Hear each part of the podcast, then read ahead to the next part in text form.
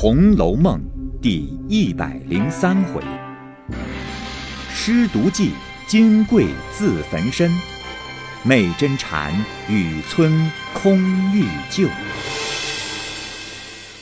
上半部分。话说贾琏到了王夫人那边，一一的说了。次日到了部里打点停妥。回来又到王夫人那边，将打点吏部之事告知。王夫人便道：“哦，打听准了吗？果然这样，老爷也愿意，何家也放心。那外任是何尝做的的？若不是那样的参会来，只怕叫那些混账东西把老爷的性命都坑了呢。”贾琏道。哦，太太哪里知道？王夫人道：“唉，自从你二叔放了外任，并没有一个钱拿回来，把家里的倒掏摸了好些去了。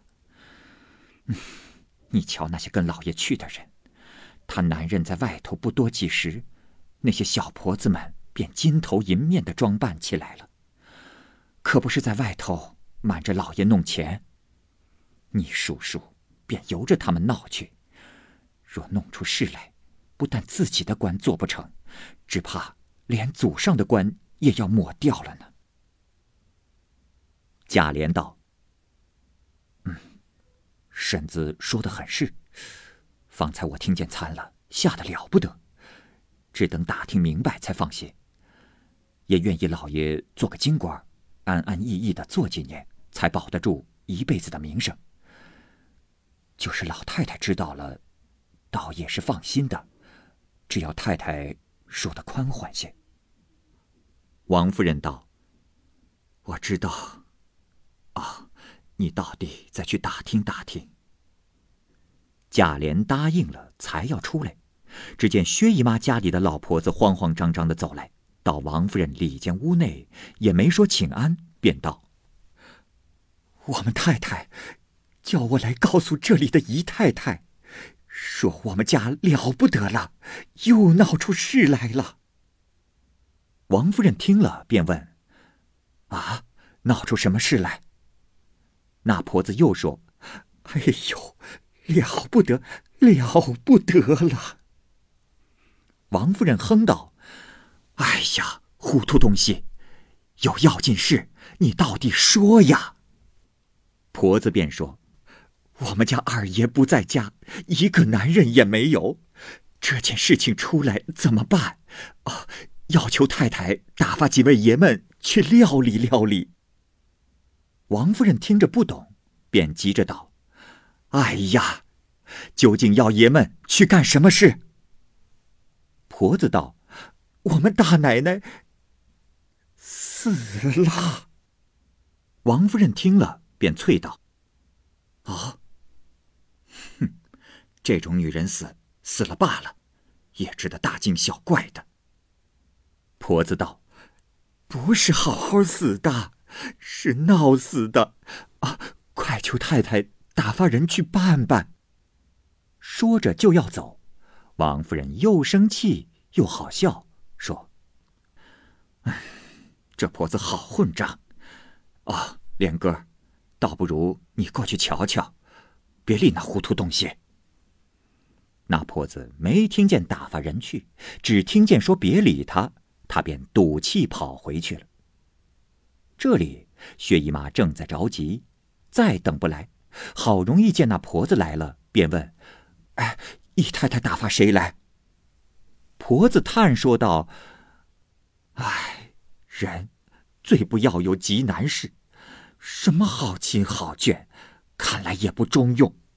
姨太太。”不但不肯照应我们，倒骂我糊涂。薛姨妈听了，又气又急道：“啊，姨太太不管，你姑奶奶怎么说了？”婆子道：“呃，姨太太既不管，我们家的姑奶奶自然更不管了，没有去告诉。”薛姨妈啐道。哎呀，姨太太是外人，姑娘是我养的，怎么不管？”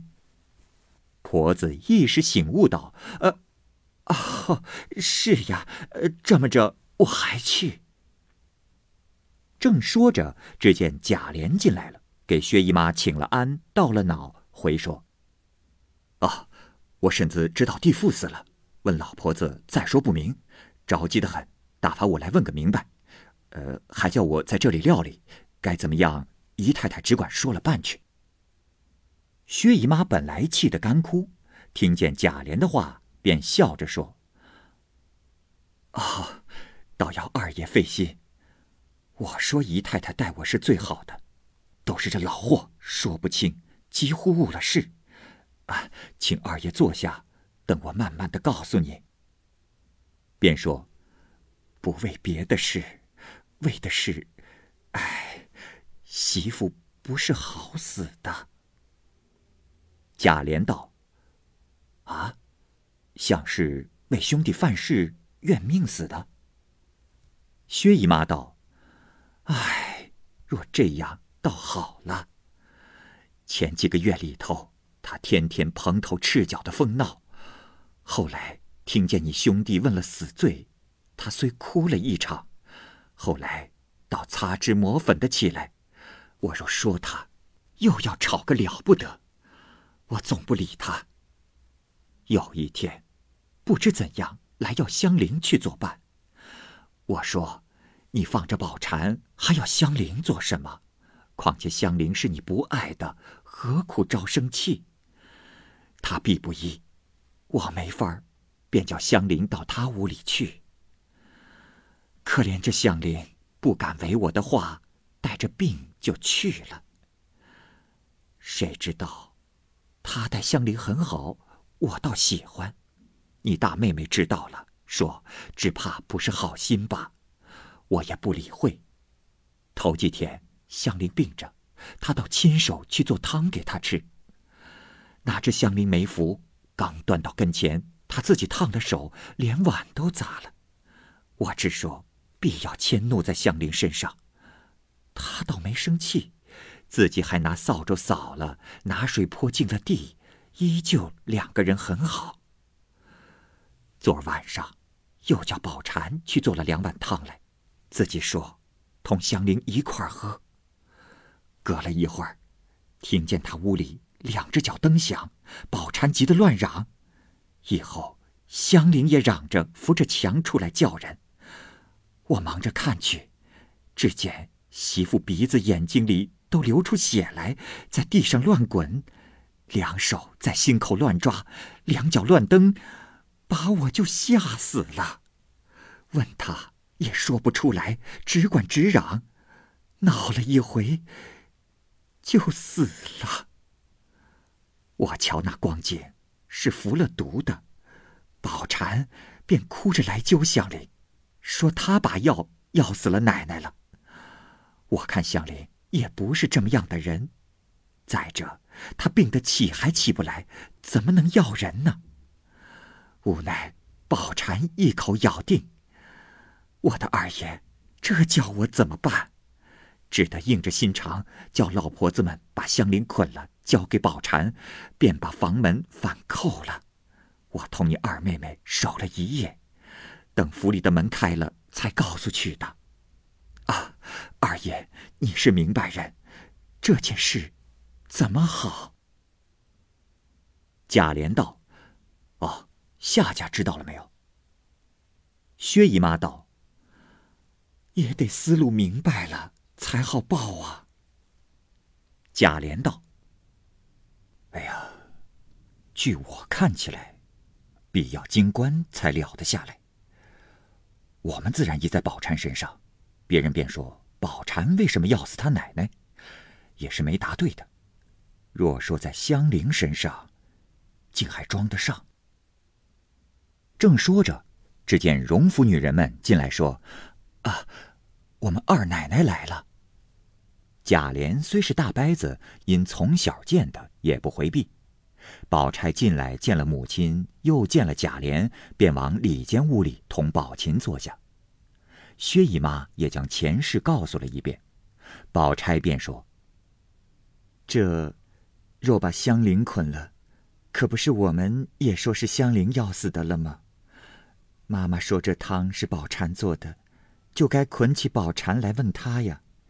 一面便该打发人报夏家去，一面报官才是。”薛姨妈听见有理，便问贾琏。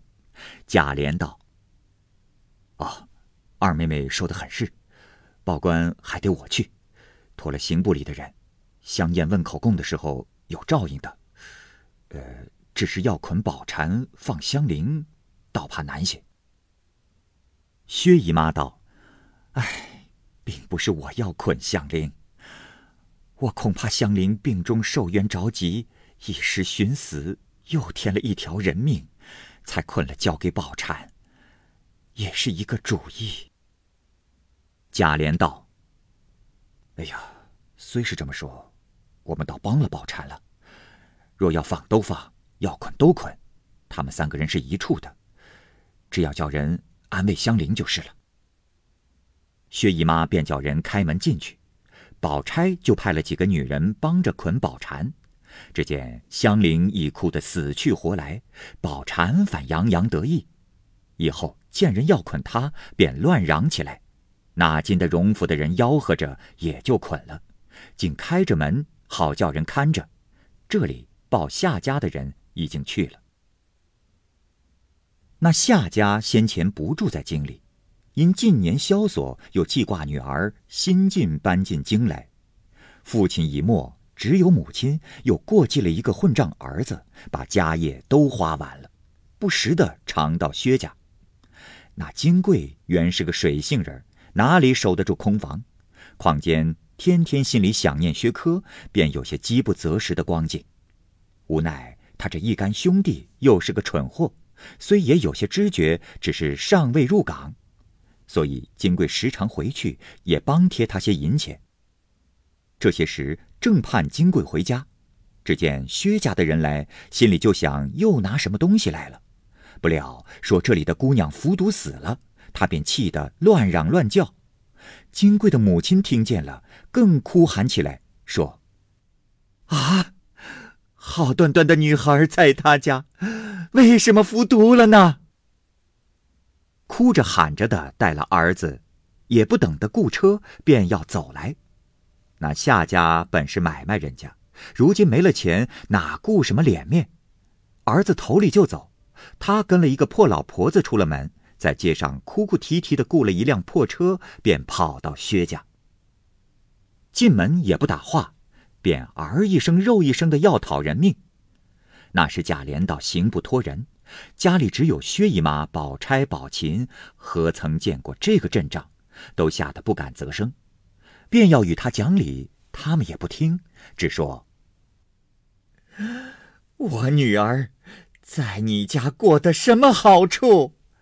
两口朝打暮骂的，闹了几时，还不容他两口子在一处。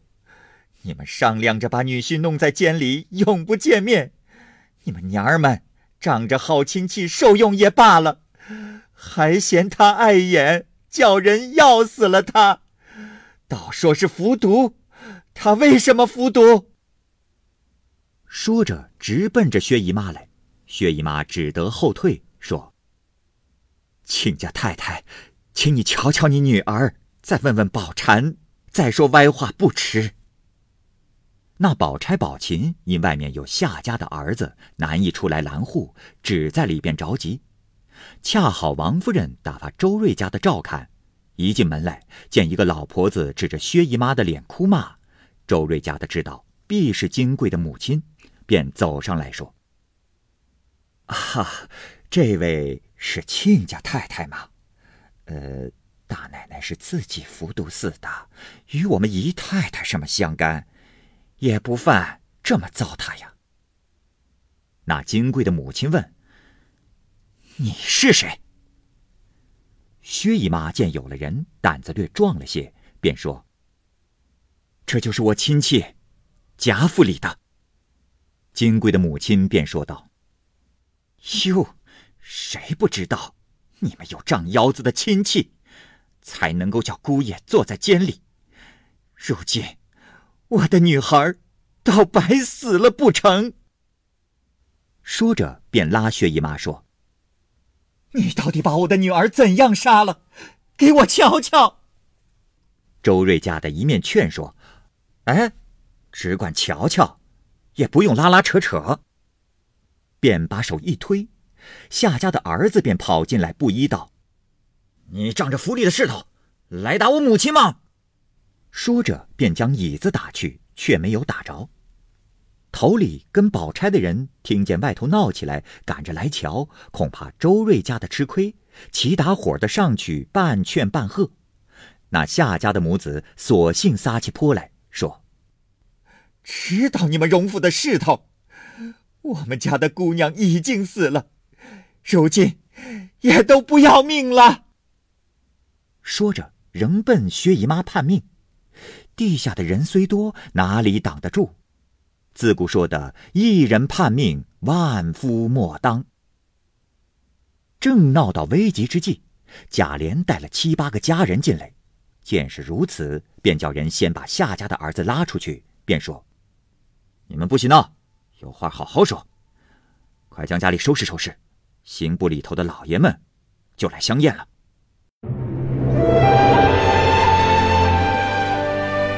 好，各位听友。由于时间的关系，我们这期节目就先播到这儿。欲知后文详情，欢迎您关注蚂蚁晒尔，并订阅我播讲的《红楼梦》。另外，还有更多精彩的系列故事也在其中，欢迎您关注收听。如果您有什么样的意见或者建议，可以通过下方的留言方式及私信的方式告诉我，我会在第一时间回复您。我是蚂蚁，我们下期节目再见。